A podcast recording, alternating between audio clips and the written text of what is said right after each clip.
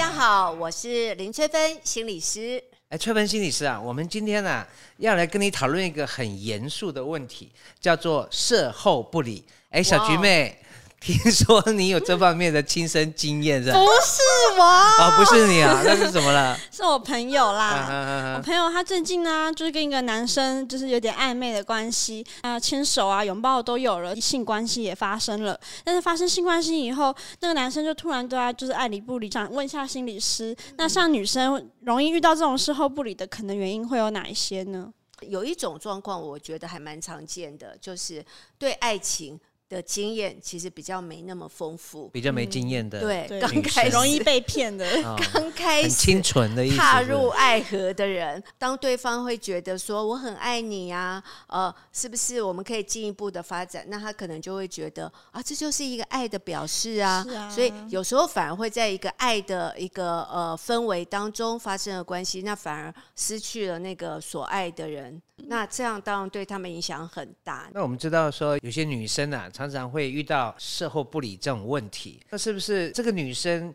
有可能是有一些所谓的性格上的问题，或心理上面的一些状态可以分析的吗？我先跟大家来分享，就是说，何以男生会事后不理？男生的脑的结构跟生理的结构就是跟女生不一样啊，所以很多时候男生在谈恋爱的时候，他是会伴随很多生理的冲动的，会先想到肌肤之亲啊，那女生会想要先聊天，先了解上对感情的陪伴，那这个是有的。那另外，我觉得男生追求的热度也的确啦，有可能会。呃，因为它伴随着性的冲动，所以一开始的时候就会很热，嗯，呃、追求的热度非非常的积极，是百分之百的去追求啊，去往这个方向冲刺。对，等到呃，当他得到性的满足跟愉悦之后，他积极度就会大幅的下降，热度也会大幅的递减。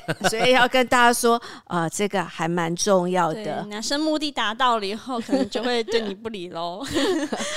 所以要有一点心理的准备哦。因为我要提醒一下，呃，所有的人也不只是只有女生啦，所有的人就是说，我们在谈恋爱的时候，一见钟情之后，接下来进入的就会是怀疑期。所以不管男生跟女生在谈恋爱的过程中，一见钟情之后，接下来就会进入怀疑的阶段。所以当他进入怀疑的阶段的时候，他就会觉得。这个女生好像不适合我，而且很多人呃进入一段一旦有了性的关系以后，那他在性当他就会对这个人开始跟以前交往就会不一样，他可能就会开始想要管对方，他可能就会开始想要限制对方，他可能就会开始想要做很多，觉得哎你现在不可以跟别人有说有笑哦，你现在不可以这样，你不会不可以那样，很多禁令就出来了。那很多男生在这样的状况下，他就会觉得对方不适合我，我还是。赶快离开这段关系，跟当初期待的不一样。对，所以有时候女生进入到性的关系之后，管束就会变多。所以说，对于这种事后不理的男生，有没有什么征兆可以观察到啊？就譬如说，他在谈恋爱的时候，他都没有心思来跟你聊天，然后他好像全部的注意力都放在肢体，都放在呃肌肤之亲，然后完全都就没有示暗示想要对，完全都没有想要听你讲话。嗯、如果你告诉他说，哎。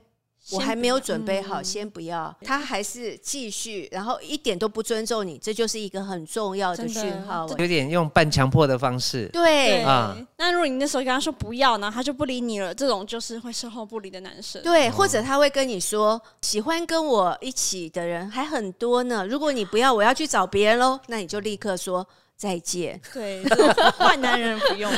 如果他连这样子他都要威胁你，你就要想到他在。性的这个过程当中还没有发生，还没有开始，他就威胁你，嗯、或者是说你这样会让我很痛苦，欸，哎，嗯嗯，难道你都没有看到我这么痛苦吗？要博取你的同情，对不对？对呀，啊，所以呃，我遇到有各式各样这样的借口，跟这样的为了要让他呃可以跟他发生性的关系，而无用无所不用其极的时候。我说无所不用其极哦，嗯、那你就要特别注意，他的注意力只放在性的这一块，嗯、他并没有放在呃，跟你培养感情的这块，并不想了解你。对对、啊，所以我觉得这就是一个非常非常重要的指标。那如果像女生真的还是不小心遇到了这种事后不理的状况，觉得很后悔的话，应该要怎么做自我调试会比较好呢？我要跟女生特别提的就是说，你没有做什么不好的事，也许你并不了解一个人。那有些时候爱情就是跌跌撞撞，对，呃、没有人谈恋爱一开始就是呃耳聪目明，哦、呃，选都是选对的人。有些时候，我觉得在爱情里面也是需要锻炼一点心理激励的。多遇过一些人，就知道要看什么样的人。对，对于有一些女生，她可能会因为这样而产生一些畏缩啦，或者是可能会一些自责。那这个时候。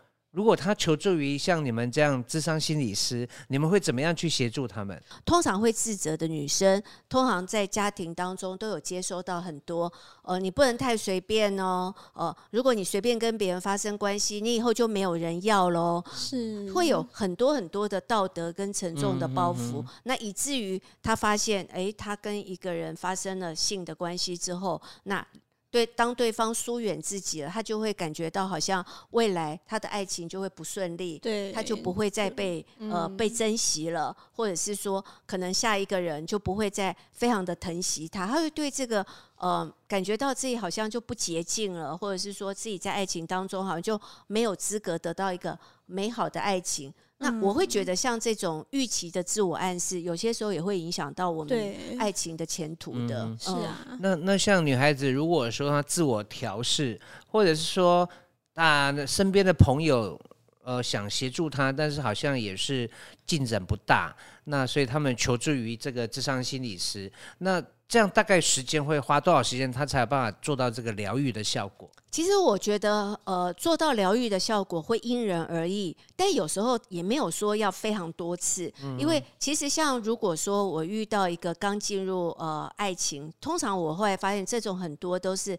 第一次或者是刚踏入爱情，他投入很深，比较没有经验，对，没有经验，嗯、然后对。呃，异性的了解不是那么深刻的，所以一旦受伤的时候，那个伤还蛮重的。Uh. 虽然投入的时间不长，但是因为很纯粹，嗯、爱情很纯粹，所以是不是有一些可能啊，也会做，也会变成自我伤害这样的一个问题？嗯、然后有时候他的那个忧郁的状况也会还蛮严重的哦。Uh -huh. 呃，然后他会一直一会一直想，一直想，所以他可能也会影响到睡眠，或影响到工作，他会变得不专注，然后整个心思。都会觉得有一点恍神，都会觉得怎么会发生这样的情形，所以也会在不同的阶段，也会看到一个人呃，在谈恋爱的时候遇到这种后色不理的男生，他是属于哪人生的哪一个阶段？如果说才刚进入爱情的，那都影响就会很大。对，所以像这样的情形的话，我们就会呃，最好这时候赶快帮他做一个心理的急救，然后。了解他发生了什么事情，然后把他的罪恶感跟他自责这部分下降，然后再来协助他重新呃把心理疗愈了，再重新踏上爱情的旅程。那这样我觉得对他是一个还蛮重要的关键点。嗯，嗯对。好，我们今天非常谢谢翠芬心理师来到我们节目，跟我们分享这么多的一些知识。我们下次见，拜拜。拜拜。